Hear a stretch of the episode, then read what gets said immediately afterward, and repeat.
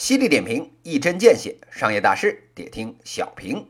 欢迎大家收听小平，我是小云老师。今天呢，跟大家谈一个跟动画片儿有关的话题。说起这个动画片啊，就没有人不知道的。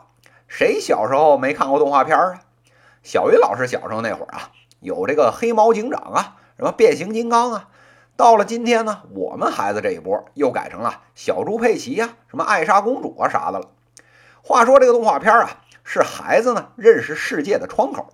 每个年代啊都有每个年代的经典。儿童动画呢是一件啊特别阳光、特别温暖人心的一个产业。哎，就是在这个产业里面，前两天啊出了一档子幺蛾子，有一堆呢看似幼教，其实啊内容满不是这么回事的视频，在啊网上传开了。您呢点开一看，这里边啊所有的角色。倒差不多还是那些什么蜘蛛侠呀、米老鼠啊、小猪佩奇全家呀，但是啊，内容啊是各种的邪乎，什么什么米老鼠喝了酒拿刀砍人呐，拿着跟大腿这么粗的针管扎人呐，穿着很暴露做一些不雅的举动啊，各种血腥、暴力、色情的情节啊，用这个卡通角色给表演出来了，尺度之大，内容之差，别说给这个几岁大的孩子看了，大人看了啊都能看一激灵。后来啊，小云老师呢去调查了一下，这种动画片啊，学名叫这个儿童写点视频。这个具体什么意思呢？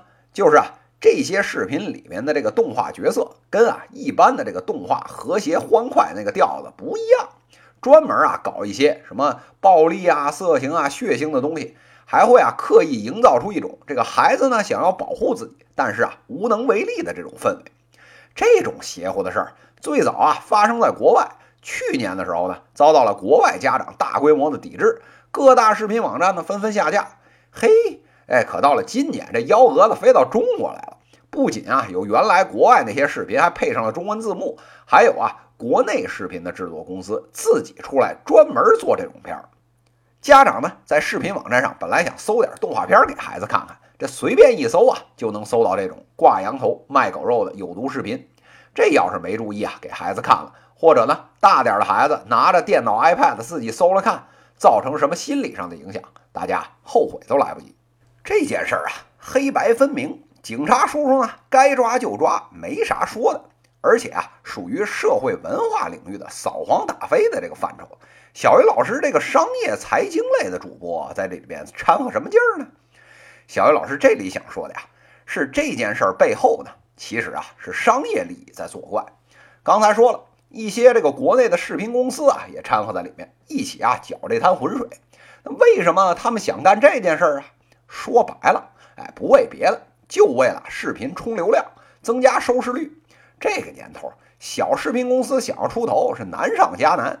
这帮公司要么呢，就是为了排名靠前一点，能拿这个平台给的补贴；要不呢，就是为了做病毒传播，然后啊。夹杂私货，不惜的剑走偏锋，跨着法律底线做事儿。你祸害就祸害吧。现在为了流量和人气，哪个视频网站屁股干净啊？不过把老爷们儿、老娘们儿带沟里，这也就算完了。居然为了钱，为了出名，把这个黑手伸到孩子身上，真他喵的是丧尽天良。这不往死里整，都对不起老天爷。这时候啊，听友就想问了。这种毒害儿童的视频，难道网站自己不审查吗？小云老师呀，就是呵呵了。这就要又说到了现在视频网站的另一块问题，就是啊审核机制的困境。现在啊这个人工智能技术呢，哎已经比较发达了。像传统的那种啊，什么露个肉啊，什么鲜血四溅啊，哎这种场景啊，用电脑机器识别，哎已经啊不是什么太大的问题了。但是啊。机器再牛逼，也搞不定价值观呐。像刚才说的这种儿童写点视频，您随便在视频里截个图出来的，都是色彩鲜艳的动画片，根本啊发现不了问题。但是啊，要是人看，基本上妥妥的呢，就能给他打上一个三观不正的标签。那这时候听友就急了，那你就每条视频都人工审核不就完了吗？呵呵。现在随便一个一线视频的网站，每天上传的这个视频数量都数以百万计，挨个看完一遍，先别说啊，您有没有那么多钱啊，雇那么多人，就耗的这点时间，哎，就足以让竞争对手啊领先你好几个身位了。所以啊，绝大多数的企业都是啊，算法呢加人工二次审核，而且这里面还有一个更深层次的问题。小云老师早就说过了，互联网公司啊，没有一个不知道怎么拉人气、做热度的。用视频来说，这个色情、暴力、恶搞的这种视频，点击量比一般的高上好几百倍。为了冲业绩指标 KPI，在这个投资人那边有交代，上架的时候啊，您有的时候啊就得睁一只眼闭一只眼。所有的这个视频网站，没有一个愿意谈自己的审核机制的。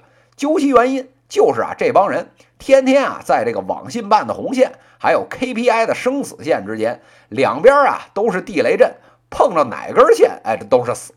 天天啊，自己左手跟右手较劲儿，哎，这个情景啊，就跟这个电商平台上面业务部门呢，跟刷单审核部门天天较劲一样，都是啊，猪八戒照镜子，左右不是人的事儿。各大平台审核的这个苦水啊，一起倒出来，这太平洋啊都未必装得下。这次儿童写点视频的事儿，不过是千百件类似事情的一个。这利益与监管、审查与黑产的对决和交锋，是一场永不落幕的大戏。下一场又会是哪个妖魔鬼怪登场呢？各位听友，我们啊，不妨拭目以待吧。犀利点评，一针见血，商业大事得听小平。各位听友，我们下期再见。